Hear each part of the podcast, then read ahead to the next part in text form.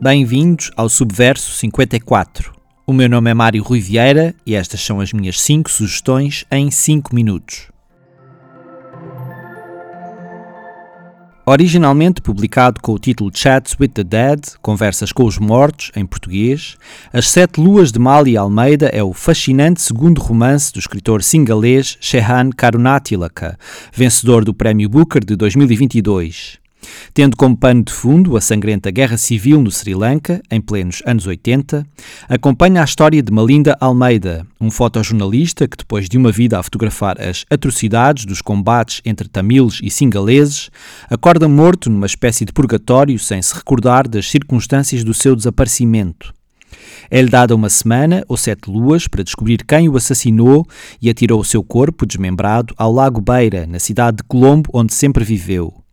Tendo como fio condutor o mistério que envolve a morte de Almeida, a história coloca-nos perante as escolhas morais, em vida e na morte, de um homem que nutre um profundo amor pelo seu país e que, no meio de todos os desregramentos de quem se deixa levar pelos vícios do jogo e do sexo, tenta fazer o que pode para expor as barbaridades de um conflito sem final à vista.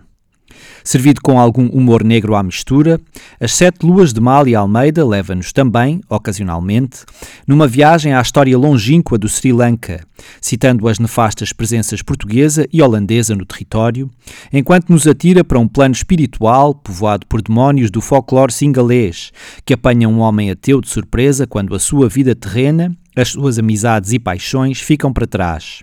Político, místico e comovente, As Sete Luas de Mal e Almeida assenta numa escrita eletrizante e sem freio, que se vai revelando página após página profundamente transformadora.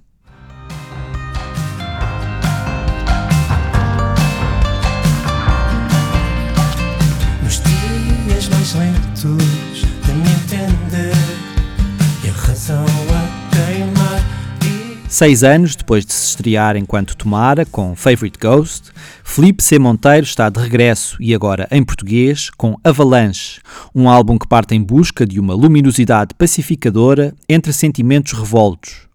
As guitarras irrequietas de temas como Ao Sol ou Dias a Mais, dois dos momentos mais aguerridos do disco, ganham uma assertividade diferente com a ajuda de batidas e baterias contundentes, e a sedutora complexidade dos ocasionais mas sempre reluzentes elementos eletrónicos vai alimentando canções com respirações mais espaçadas e envolventes, como A Revessa ou Amor Perfeito.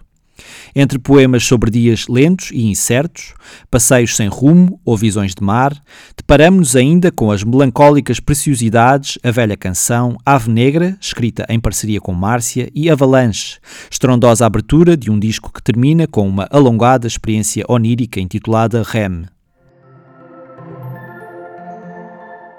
Comparar o thriller político Agente da Noite a séries como Segurança Nacional ou Bodyguard será particularmente exagerado se pensarmos que fica bastante aquém em termos de força do elenco ou complexidade do argumento. Mas dá para perceber bem que é a elas que vai beber uma boa dose de inspiração. Criada por Sean Ryan, também responsável por The Shield ou SWAT, tem como cenário Washington DC e segue as histórias cruzadas de Peter Sutherland, um agente do FBI que impede consequências mais trágicas durante um atentado bombista no metro da cidade, e Rose Larkin, jovem especialista em cibersegurança que descobre da pior forma que os tios que a acolheram depois de a sua vida dar para o torto não eram bem quem pensava que eram. Ao longo de 10 episódios, acompanhamos uma conspiração com origem na Casa Branca, que poderá comprometer pessoas próximas da Presidente dos Estados Unidos. Gabriel Basso e Luciane Buchanan são protagonistas competentes, mas sem a intensidade das interpretações de Hong Chao no papel de uma assertiva chefe de gabinete, Gabriel Rose e Tim Kelleher, ambos em curtas participações, o agente da noite seria bem menos consistente. Realizado pelo belga Stefan Jeppens, Noise é um thriller psicológico que tem no centro da ação Matthias, um influencer de redes sociais que se muda com a mulher e o filho recém-nascido para a mansão onde cresceu, situada numa pequena e isolada aldeia. Atirado para essa nova realidade, o jovem casal vê-se confrontado com segredos do passado da família de Matthias, e enquanto ele desenvolve episódios paranoicos ao investigar um acidente numa fábrica local que trouxe agruras ao pai, ela tenta adaptar-se a um sítio onde todos parecem desconfiar da sua presença. Não tendo um argumento particularmente original, Noyes consegue ir-nos espicaçando a curiosidade, sem nunca aprofundar convenientemente os vários pontos da trama, até chegar a um final muito pouco satisfatório.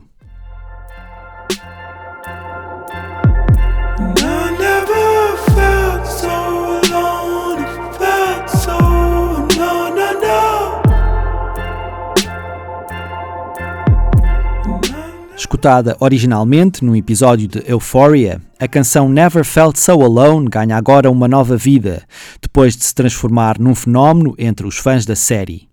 Antecipando o vindouro álbum The Labyrinth, intitulado Ends and Begins, é um assombroso e sufocante dueto com Billie Eilish, no qual mergulhamos na solidão de alguém que perdeu a pessoa que julgava ser o seu novo melhor amigo, mas na verdade se vê confrontado com uma grande desilusão. Foram as minhas escolhas desta semana. Regresso no próximo domingo. Até lá, já sabem, digam que vão daqui.